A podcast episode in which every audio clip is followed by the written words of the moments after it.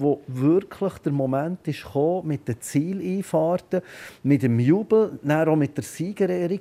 Da gibt es für dich nur etwas als Kommentator. Du musst dich konzentrieren darauf, dass du nicht zu viel redest, dass du das nicht zureden und dass du die Emotionen zulässt, dass du die Bilder lässt, lässt sprechen Und auf das habe ich mich natürlich näher auch konzentriert. Ich habe übrigens jetzt gerade wieder Hühnerhupe bekommen. und die habe ich dann auch die ganze Zeit gehabt. Nach dem Interview, der Oliver mit der Jolanda hat gemacht, sind bei mir auch Tränen geflossen, als ich wieder anfangen musste reden. Ist die Stimme fast ein bisschen brüchig geworden. Das ist die Aufwärmrunde, der Podcast von SRF Sport. Wir liefern andere Perspektiven zum Sportthema, das zu reden gibt. Das ist unsere zweite Aufwärmrunde den Olympischen Spielen Tokio. Zum zweiten Mal hocken wir hier im IBC, im International Broadcasting Center, hier, wo alle Fernsehstationen während diesen Spielen quasi beheimatet sind, von hier aus auch berichten. Letzte Woche haben wir vor allem über die Vorbereitungen geredet auf die Spiele an, was es alles gebraucht hat, damit äh, wir von SRF überhaupt jetzt von hier aus können senden können. Jetzt laufen die Spiele schon ein paar Tage und bei mir sind zwei Kollegen, die in den ersten Olympiatagen schon unglaublich viel erlebt haben. Zum einen der Olivier Bohrer, zum anderen der Claudiaki. Mega schön seid ihr hier. Wir haben alle ein bisschen Bedenken gehabt, respektive waren skeptisch vor diesen Spielen, wie das wird sein. Wir haben gehört, es gibt viele Einschränkungen. Äh, wir können uns nicht so bewegen wie sonst. Wie ist jetzt dein Eindruck, was du bis jetzt erlebt hast, Olivier? Wie ist es jetzt wirklich? Ja, es ist ganz anders gekommen, als ich mir es vorgestellt habe. Also ich habe mir es deutlich schlimmer und schwieriger vorgestellt, bevor ich hier war. Und ich bin jetzt in dem Sinne eigentlich recht positiv überrascht, wie ich mich bewegen kann, was ich auch alles schon gesehen habe, weil ich als äh, Journalist auf alle Venues komme, auf alle Wettkämpfe, Orte, habe ich halt wirklich relativ viel schon mitbekommen.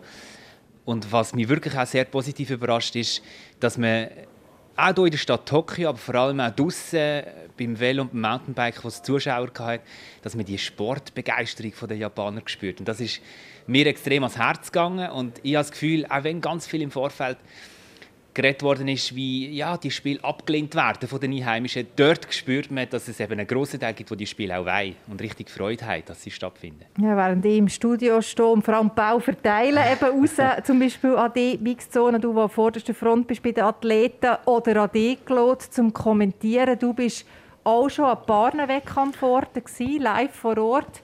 Hast von dort berichtet. Wie nimmst du es du wahr, wie es jetzt so tut? Ja, also das, was Olivier gesagt hat, dem kann ich mich anschließen. Das ist wirklich so, äh, wenn ich bei dem von der Bevölkerung äh, darf anschließen. Also ich hatte auch gewisse Ängste gehabt, als wir hier angekommen dass einmal die Leute gar nicht hier wollen, dass man böse angeschaut wird, quasi als Mitglied von der Olympiafamilie mit der Akkreditierung. Und das ist vor allem das, was mir ist aufgefallen ist, wirklich nicht so. Es sind alle, also nicht nur die Volontaris und die Leute, die für die Olympischen Spiele direkt arbeiten, sondern auch alle sind mega nett zu einem und mega freundlich. Klar, das ist auch die japanische Mentalität. Aber von dem her kann ich auch wirklich sagen, es ist nicht ganz so wie an anderen Olympischen Spielen, wirklich nicht. Äh, schon recht grosser Teil fällt weg, weil wir eben ein bisschen eingeschlossen sind in einer Art äh, Quarantäne Light, dass wir uns nur im Hotel und an den olympischen Städten bewegen und sonst nicht. Aber trotzdem ist es viel angenehmer und ist es äh, nicht so schlimm, wie ich zum Teil auch gewisse Ängste hatte, bevor wir hierher sind. Weißt du, wenn ich hier einhängen darf, man muss vielleicht sogar noch einen kleinen Unterschied machen. Die äh, positiven Eindrücke, die ich gesammelt habe, gelten vor allem für die Wettkampfstätte. Und jetzt sind wir aber in dem Isu, respektive ähm, rund um den Fuji-Berg herum, in einem Hotel gewesen, wo nicht nur Leute von uns waren und nicht nur Leute, die mit den Olympischen Spielen zu tun hatten, wo es auch japanische Touristen und Gäste hatte. Und dort habe ich mich ehrlich gesagt schon so ein bisschen als Sonderling gefühlt. So, der erste oben sind wir irgendwie in einen separaten Raum geführt worden, um zu Nacht essen, ohne Kontakt zu den Einheimischen. Es hat einen separaten Lift den nur wir benutzen und die anderen Gäste nicht. Und es hat auch wirklich zwei, drei Blicke von Einheimischen, wo ich mich ein bisschen unwohl gefühlt habe, ein bisschen beobachtet und fast schon abgezogen mit den Augen. Ich glaube, die meinen das gar nicht böse, aber mhm. sie haben so einen gewissen Vorbehalt uns, in Anführungs- und Schlusszeichen, Fremden gegenüber. Das spüre ich ein bisschen. Ja, es ist natürlich aber auch Angst gemacht worden im Vorfeld genau. von der öffentlichen Diskussion in Japan und von der Regierung, von gewissen Parteien und sogar vom OK selber, wo kurz vor dem Spiel noch hat gesagt es könnte ja noch sein, dass wir gleich alles wieder abblasen. Also das muss man ja auch verstehen, oder? Aber reden wir über die Emotionen viel lieber über das, weil wir können nichtsdestotrotz, das muss man schon sagen, wir können unsere Arbeit normal machen. Das darf man wirklich sagen. Wir haben eigentlich keine Einschränkungen finde ich, weil wir jetzt als Ausländer in das Land gekommen sind. Ihr seid in diesem Isu, du hast es gesagt, in diesem Fuji Mountain oben gewesen, quasi also auf dem Fuji Speedway, dort wo die Schweiz bei Olympia die grössten Triumph bis jetzt können feiern, historischen Triumph im Mountainbike, dreifachen Erfolg von der Frauen. Nehmt uns noch mal mit, ihr seid beide der Olivier, du zuerst. Wie war das, dieser Tag? Ja, ich werde recht viel auf diesen Tag angesprochen und ich habe glaube noch nie in meiner jetzt mittlerweile 16-, 17-jährigen Sportjournalistenkarriere so viele Rückmeldungen bekommen von daheim auf Interviews, die ich gemacht habe. Und ganz ehrlich, wenn ich mich wieder in diese Situation zurückversetze, ich komme gerade sofort hier Haut über. Es ist ein Tag, den ich nie vergessen werde. Es war eine unglaublich emotionale Geschichte, die noch nachhalt. Ich bin emotional total ausgelaugt. Wirklich, ich bin müde, ich bin total auf den Socken. Aber im total positiven Sinn natürlich. Es hat mich unglaublich mitgenommen. Das war ein sporthistorischer Moment, wo ich sicher bin, dass wir den nicht mehr erleben werden zu unseren Lebzeiten. Und es ist halt schon, ich meine, natürlich haben die Athletinnen mit ihrer Leistung zu dem beitragen, aber es ist schon auch die Begegnung am Schluss und das große Privileg, das ich habe, als Erste dürfen ein paar Fragen stellen. Und dann kommen wirklich die echten Emotionen raus und das Innerste kehren sie raus. Und das war ein unglaublich schöner Moment. Das, der Ablauf, wie der ist, das ist ja nicht, dass du einfach allein dort stehst auf weiter Flur und dann einfach äh, Jolanda Neff, sage ich jetzt mal, auf dich zuläuft und du bist der Einzige, der etwas von ihr will. Es sind wenige von unseren Zuhörerinnen und Zuhörern auch schon mal in einer Mixzone gestanden. Das Leben, der Mikrokosmos, Mixed-Zone. Kannst du uns mal mitnehmen, wie sich das abspielt so rund um einen Wettkampf? Ja, das sieht eigentlich an allen Wettkampforten recht ähnlich aus. Das sind so Gatterli, wo man quasi sich dann darf drin aufhalten. Jede Fernsehstation bekommt das Gatterli zugeordnet und man darf dort auch noch das zweite drin stehen, aus Corona. Äh, Gründe, aber auch sonst. Und dann ist es eigentlich so, dass man so wie äh, in Reihe und Glied aufgereiht wird, eine Station nach der anderen. Äh, die Rechteinhaber, wie wir auch einer sind, die die Spiele dürfen, äh, vollumfänglich zeigen, die sind ein bisschen weiter vorne, ein bisschen privilegierter, äh, die anderen kommen dann ein bisschen weiter hinten. Und dann ist es tatsächlich so, dass die Athletinnen und Athleten einfach die, ähm, eine Station nach der anderen abspulen. Und das ist schon noch speziell jetzt im Fall vom Mountainbike, dass man kann dann so ein bisschen dealen, oder mit denen, die das organisieren vor Ort. Und ich habe dann mit denen abgemacht, wenn es eine Goldmedaille gibt, wären wir mega froh, wenn wir sie zuerst bekämen, dass es ein neues Live-Programm reinlenkt. Das ist nachher gegangen, mit dem Host-Broadcast das können abmachen Und dann hat sich der Dreifach-Sieg abgezeichnet und dann, ja, es ist, es ist wirklich unglaublich gewesen. Die sind nachher so gekommen und haben gesagt, ja, du, musst alle drei zusammen haben mit den Medaillen und so. Und ich gesagt, ja, unbedingt. Und es gibt dann so ein bisschen Jongliermassen, es gibt Möglichkeiten, um das ein bisschen beeinflussen, weil eigentlich ist die Regel 90 Sekunden pro Athletin, maximal drei Fragen und ich habe das natürlich total ausgereizt in diesem Fall. Und es ist mir aber auch niemand böse zum Glück. Claude, du bist auch mit dabei gewesen. Wir haben ein bisschen mitgelitten. Also ich hier im Studio weit weg. Du hast es kommentiert und man hat so gut gemerkt und so schön gemerkt, wie nah das es dir geht. Magst du noch mal eintauchen für unsere Zuhörerinnen und Zuhörer natürlich? Ja, ähm, also habe das mit dem Thomas Frischknecht zusammen kommentiert und oder wenn du kommentierst, dann ist ja eigentlich auch das Beste, dass du der Zuschauer kann das Event durchführen, dass du möglichst selber auch eintauchst emotional, dass du wirklich, also im Fußball würde man sagen, auf Ballhöhe bist, im Spiel innen bist und das ist natürlich hier auch so. Und ja, es hat sich dann so wie gesteigert und aufgebaut und eben, Olivier, wenn, du, wenn ich mal einen Mediensprecher brauche, irgendeinen noch, dann wärst du perfekt, weil du hast nämlich jetzt fast alles gesagt schon. Ähm, wie es mir ist auch gegangen, äh, dass ich jetzt auch immer noch nach wie vor ausgelaugt bin, weil die Emotionen sind so stark waren. Äh, ich bin nach wie vor völlig kaputt, so hat mich das überwältigt mir ist es genau gleich gegangen mit den Reaktionen von überall. Ich habe noch nie in meiner Karriere so viele Reaktionen gehabt auf einen Kommentar oder auf irgendetwas. Und während dem Kommentieren, da ist es ja immer eine Mischung zwischen extrem fokussiert und konzentriert sein auf die Job, also das, was eigentlich die Athletinnen und Athleten auch müssen, wenn sie im Wettkampf drin sind. Und dann kommen die Emotionen und du musst auch die Emotionen auch transportieren mit deiner Stimme, also du musst die auch mitleben. Und irgendwie kann man das so wie nicht beschreiben, der Mix, oder? Also für mich zum Beispiel, wenn ich daheim Sport schaue, am Fernsehen oder in einem Stadion, ich tue die Emotionen gegen aussen viel mehr ausleben. Als wenn ich am Kommentieren bin, wo ich natürlich hoch konzentriert bin, in diesem Tunnel innen, oder? Und so, dass ich gleich immer kontrollieren, das Überlegen, was sagen wir als nächstes und die Emotionen gleich mitleben die tragen und dann extrem näher, wo wirklich der Moment ist gekommen, mit den Zieleinfahrten, mit dem Jubel, auch mit der Siegerehrung, da gibt es für dich nur etwas als Kommentator. Du musst dich konzentrieren darauf, dass du nicht zu viel redest, dass du das nicht zureden und dass du die Emotionen zulässt, dass du die Bilder lässt, lässt sprechen Und auf das habe ich mich natürlich auch konzentriert. Ich habe übrigens jetzt gerade wieder Hühnerhaut bekommen. und die habe ich dann auch die ganze Zeit gehabt. Nach dem Interview, der Oliver mit der Jolanda hat gemacht, sind bei mir auch Tränen geflossen, als ich wieder anfangen musste reden. Ist die Stimme fast ein bisschen brüchig geworden. Ähm, ja, und, und es, es, es ist eine Extremsituation. Es ist, es ist wirklich, ich habe dann auch zum Beispiel Thomas zum Teil das Mikrofon zugetan, nicht nur meins, wo ich habe gefunden das sind jetzt Bilder, da darfst du jetzt einfach nichts sagen. Auch, dass er nicht in die Versuchung kommt, die Emotionen, die Bilder zuzutexten.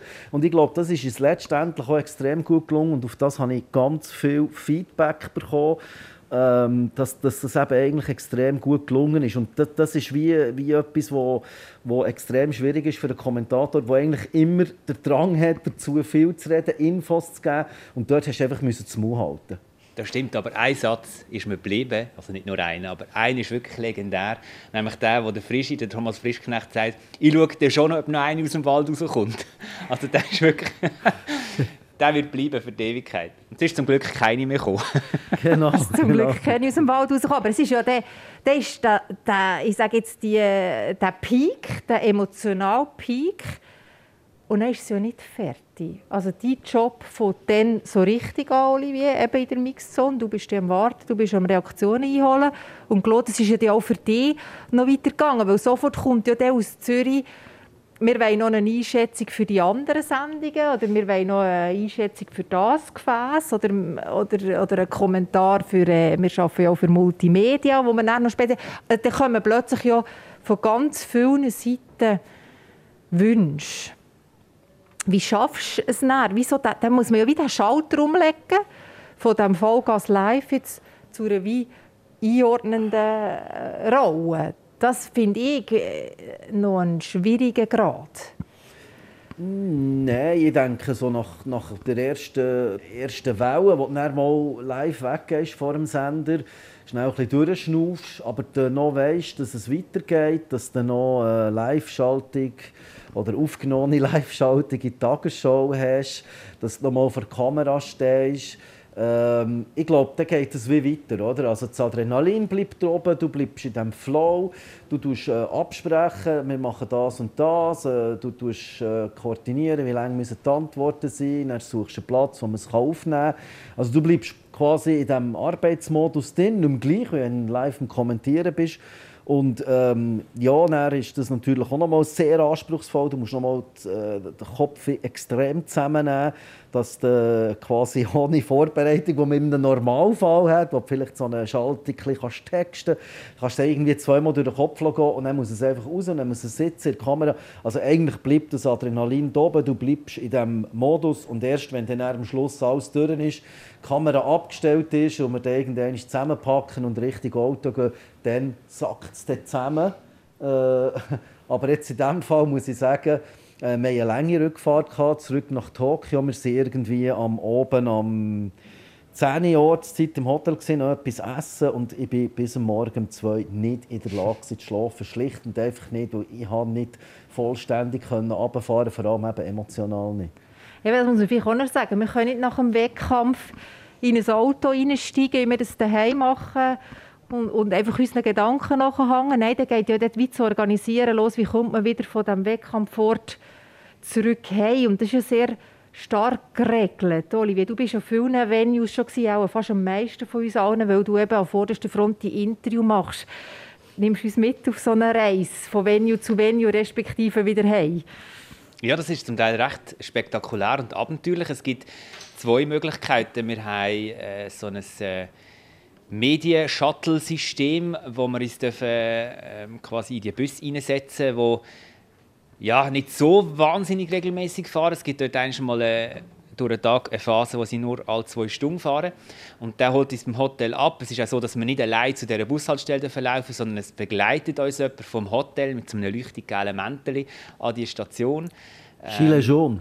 Genau, Wo am liebsten hat noch, wenn wir in einer Reihe laufen. Also Richtig. Also wirklich das ist nicht bei allen gleich. Es ist nicht bei allen gleich, aber am liebsten, also die, die ich habe, schon, also schon ein paar Mal gehabt, gesagt, heißen, wir sollen uns bitte in einer Reihe äh, aufschlaufen, weil es hat wahnsinnig viel Velo auf den Trottoirs in Tokio. Ja, und Disziplin ist glaube wirklich alles, oder? Ja. Also auch nie bei Rot über Fußgängerstreifen, nicht, nicht über einen Fußgängerstreifen laufen. Also es ist irgendwie das ist sehr wichtig. Ähm, genau, und der Bus bringt uns nachher ins IBC, wo wir jetzt sind, das International Broadcasting Center. Und das ist wie so der Hub, wo alle Busse äh, dann nachher auf die Venues fahren. Und das ist zum Teil recht lustig. Eigentlich sind die Wettkampforte gar nicht so weit weg von hier oder auch nicht vom Hotel. Aber wenn wir die Zusatzschlaufen müssen drehen, geht das zum Teil wirklich Stunde oder eineinhalb, bis man dann auf, dem, auf dieser Anlage ist, selbst wenn die äh, in Tokio selber ist. Und dann ist die Reise noch lange nicht fertig. Wenn zum Beispiel beim Beachvolleyball ist es so, dass du aussteigst aus dem Bus und dann laufst also noch mal fast eine Viertelstunde, bis du auf deiner Position bist. Und mit dem Material, mit dem Stativ, mit der Kamera, mit dem Rucksack, mit dem Trinken, das man alles mitnehmen muss, ist nicht ohne in der, bei diesen Verhältnissen. Es hat am Morgen um 10 Uhr schon 30, 31, 32 Grad und halt 70, 75 Prozent Luftfeuchtigkeit. Ähm, also es ist noch spannend, es ist eine Herausforderung, ähm, aber es ist, es ist ein Abenteuer. Ich kann es nicht anders sagen. Es ist wirklich ein Abenteuer. Ein Abenteuer ist eigentlich im Gegensatz zu mir, wo einfach jeden Tag weiss, ich habe unser Studio, sage ich jetzt mal, das ist dort für mich parat. Meine Leute, sage ich, ja, für das Schlusszeichen, meine Techniker rundherum, äh, ein Tonmeister, der mich verkabelt, ist für euch eben wirklich immer ein, ein Abenteuer, was dir antrefft. Claude, du kannst ja nicht auf Reko gehen, von deiner Kommentarposition, wie sie aussieht. Was hast du immer für Equipment dabei, das könntest reagieren, wenn jetzt in praller Sonne sitzt? Ja gut, also das ist natürlich viel Erfahrungswert jetzt von diesen vielen Olympischen Spielen. Also eigentlich gibt es keine Überraschungen mehr. Ähm, ich muss auch sagen, was anders ist, als wenn wir sonst unter einem Jahr unterwegs sind, egal ob im In also vor allem im Ausland, aber zum Teil auch im Inland.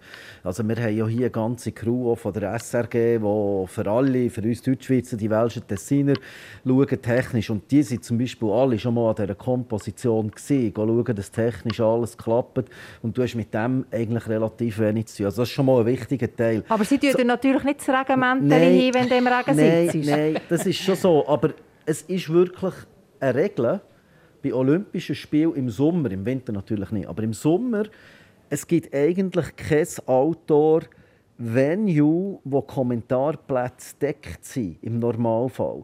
Also das heißt, du weißt das, du weißt, äh, du bist der Sonne ausgesetzt, du weißt, äh, wenn es regnet, musst du irgend so ein Plastik klettern, das sie allerdings haben. Oder? Man muss ja auch Geräte schützen, weil wenn der Bildschirm nass wird, ist irgendwann fertig. Wenn die Com-Einheit, äh, äh, wo der Ton drüber geht, nass wird, ist auch fertig. Also, also diese Sachen, die sind schon okay, die weisst, auf das stellst du ein, du hast Sonnencreme. Äh, es ist ja bekannt, es ist über Social Media in Rio, wo der Sven Montgomery und ich beim Velostrassenrennen haben müssen so eine Kartonhütte bauen, dass wir einen Schatten können Copacabana. Nicht wegen uns, dass wir nicht verbrennen, sondern dass wir überhaupt auf dem Monitor etwas sehen, was dort steht, auf dem Bildschirm. Oder? Wo hat ihr den Karton hergekommen? Ich jetzt noch die Geschichte ist bis jetzt bei mir äh, nicht vorbeigekommen. Wo ah, hat ihr den Karton Die ist in Schweizer Zeitungen und überall. Gut, das ist fünf Jahre her. Ich weiß es auch nicht mehr genau, aber wir haben das gewusst, weil wir das in London auch schon ein bisschen so machen für die Strasse Straßenrennen. Und wo man ihn effektiv herkam, ich vermute schon irgendwo im Broadcast Center, irgendwo im Materialshop, äh, ich weiß es echt nicht mehr. Aber das hast du schon gewusst im Voraus, oder? Und was jetzt hier ist anders war, ist beim äh, Strassrad ist es ja auf der Rennstrecke, auf der Formel 1 Rennstrecke. Und dort haben sie natürlich eine Tribüne für Zuschauer und auch normal Kommentarpositionen, wenn nicht Olympia ist. Und darum sind die dort ausnahmsweise deckt unter einem Dach. Aber das ist schon effektiv nicht so. Und, äh, ja, aber das ist Routine und dann muss man einfach immer abwägen, oder? Ähm, je nach Sportart lohnt es sich überhaupt vor Ort zu kommentieren, weil du siehst je nachdem nicht viel auf diesem Bildschirm. Und dann gibt es auch noch die andere Möglichkeit, die wir auch haben. Wir können eben hier auch in diesem Broadcast Center kommentieren. Da haben wir auch unsere Kabine.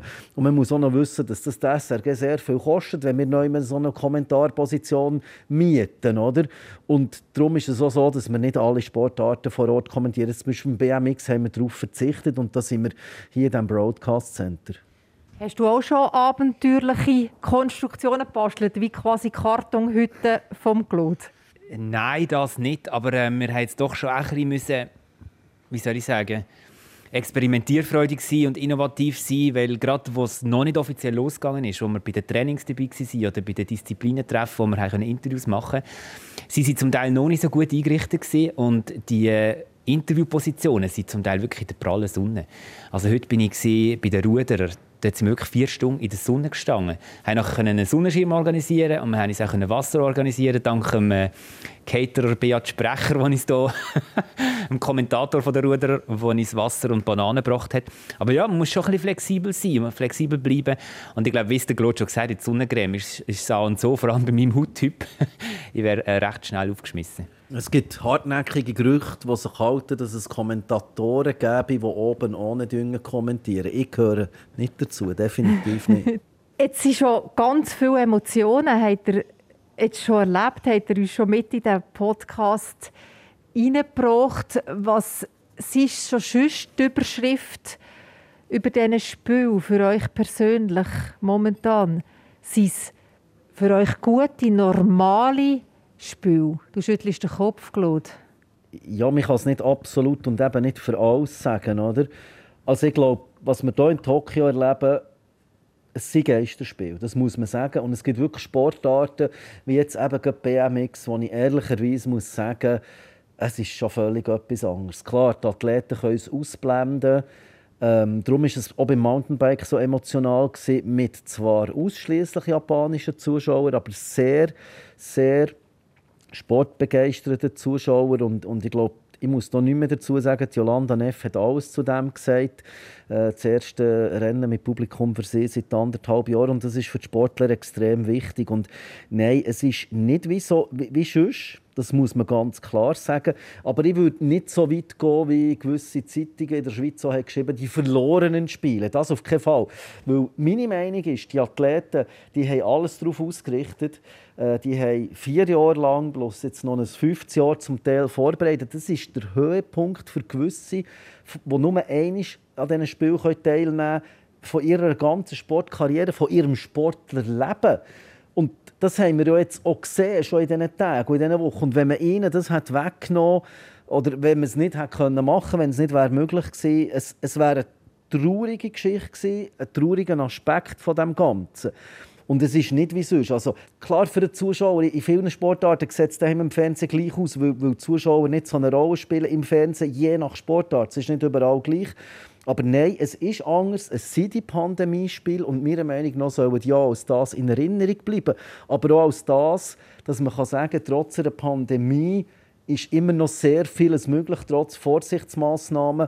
Und ich hoffe inständig, und es ist wirklich meine Hoffnung, dass es äh, so über die Bühne geht, dass man nicht am Schluss muss sagen es ist für die Japanerinnen und Japaner jetzt zum Riesenproblem geworden, äh, dass man die Spiele hat gemacht hat äh, also vor allem natürlich aus dem gesundheitlichen Aspekt und dass man mit dem Virus nach diesem Spiel ein riesiges Problem hat. Das ist das, was ich nicht hoffe. Wenn das nicht passiert, dann sage ich, jawohl, es ist gut, hat man es gemacht, aber nein, es ist nicht so wie sonst. Definitiv. Also ich habe keinen Vergleich mit Sommerspielen. Es sind meine ersten Sommerspiele, wo ich live vor Ort bin. Es sind meine dritten Olympischen Spiele mit zwei Winterspielen, wo ich vorher dabei war. Und nein, es ist natürlich alles anders irgendwie. aber es ist nicht einfach alles schlecht. Und ich glaube, das ist irgendwie das, was mir eingefahren ist jetzt in den ersten 12, 13 Tagen. Ähm, es sind die einzigartigen Spiele, hoffentlich einzigartigen Spiele im Sinne von, dass die Zustände, die wir jetzt haben, sich nicht mehr werden wiederholen, das auf jeden Fall.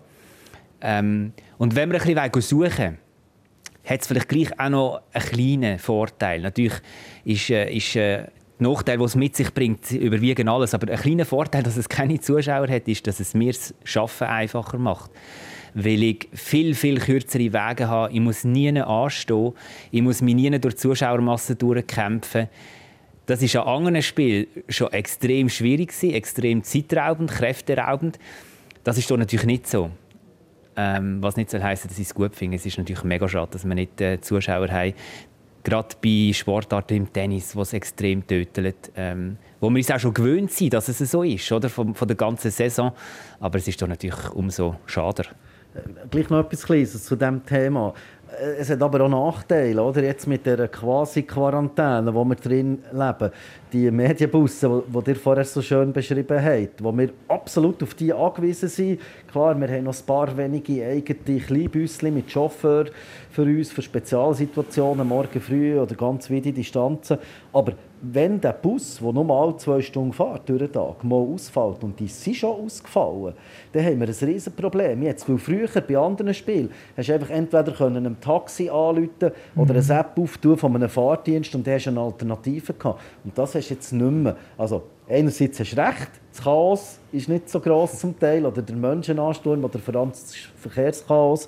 Aber andererseits äh, äh, ja, ist, ist, es einfach so, du darfst nur in diese Busse einsteigen oder in die, in die eigenen kleinen Busse, die, nur uns, unserem Team gehören. Das, das müsste man vielleicht noch ergänzen. Ja, wir müssten noch flexibler sein, weil es Pandemiespiel ist, aber wir können nicht flexibler sein, eben auch, weil es Pandemiespiel ist. Mir ist das die Woche sehr fest aufgefallen, als ich die drei Mountainbikerinnen im Studio können begrüßen bei uns.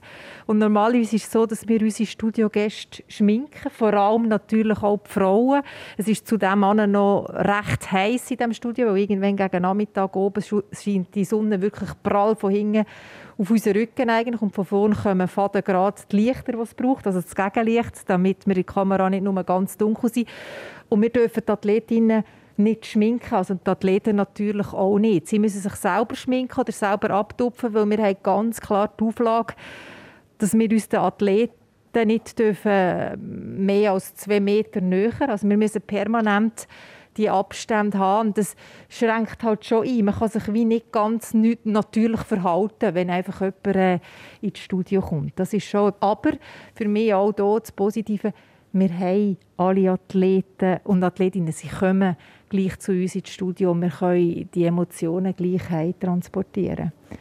So, als Schlussrunde, auf was freut ihr euch noch? Auf was hofft ihr noch bei diesen Spielen?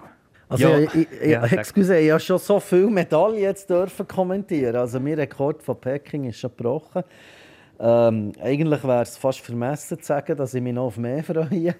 Aber nein, ich freue mich natürlich auf äh, die Einsätze. Ich werde weiterhin äh, beim Radsport bleiben. Also ich freue mich extrem äh, jetzt auf die Finals im BMX. Äh, hoffe, dass wir zuerst mal eine Schweizer Vertreterin oder Vertreter in diesem Finale, in dieser spektakulären Sportart. Ich freue mich auf die Premiere vom Freestyle mit der Nikita Ducaro. Und ich freue mich aber auch auf die Bahn. In der letzten Woche kann wieder kommentieren äh, mit unserem Bahn 4, unserem Flaggschiff, oder?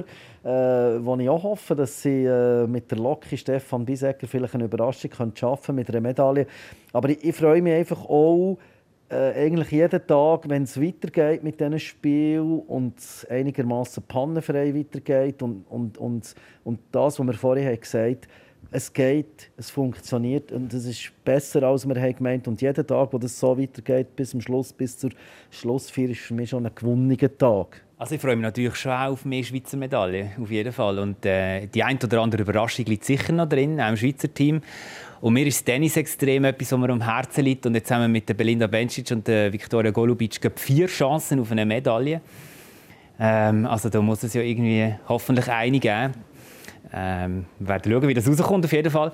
Und dann ja, freue ich mich schon auch darauf, dass es hoffentlich weitergeht, so wie es jetzt gegangen ist. Es sind die Lage ist schon angespannt. Äh, jetzt gerade auch mit diesen Zahlen, die aufgehen in der Stadt Tokio selber.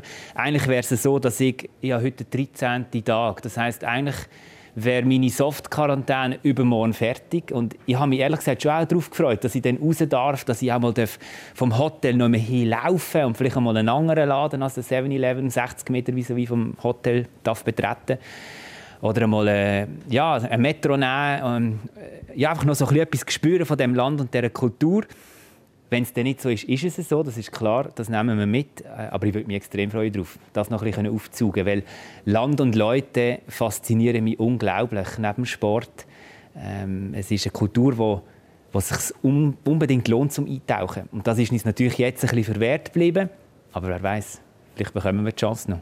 Wer weiß, für mich ist das Schöne, immer auf dem Weg ins Studio quasi, habe ich wie so ein bisschen eine Sightseeing-Tour. Es kommt mir manchmal vor, ich hocke zwar nicht so in einem doppelstöckigen Sightseeing-Bus, sondern eben so in einem Medienshuttle, aber wenn man durch die Stadt fährt, sie ist wirklich einfach wunderschön. Sie, äh, sie gefällt. Sie könnte mich nicht satt sehen an dieser äh, Skyline. Und für mich ist es immer ein wahnsinnig gutes Omen, wenn ich zu dir schalten kann, Olivier, oder zu dir, Claude, weil bis jetzt hat es dann Medaillen und Emotionen gegeben. Ich habe ja schon gesagt, ich plädiere darauf, dass nur noch der Claude kommentiert, weil dann kommt es gut.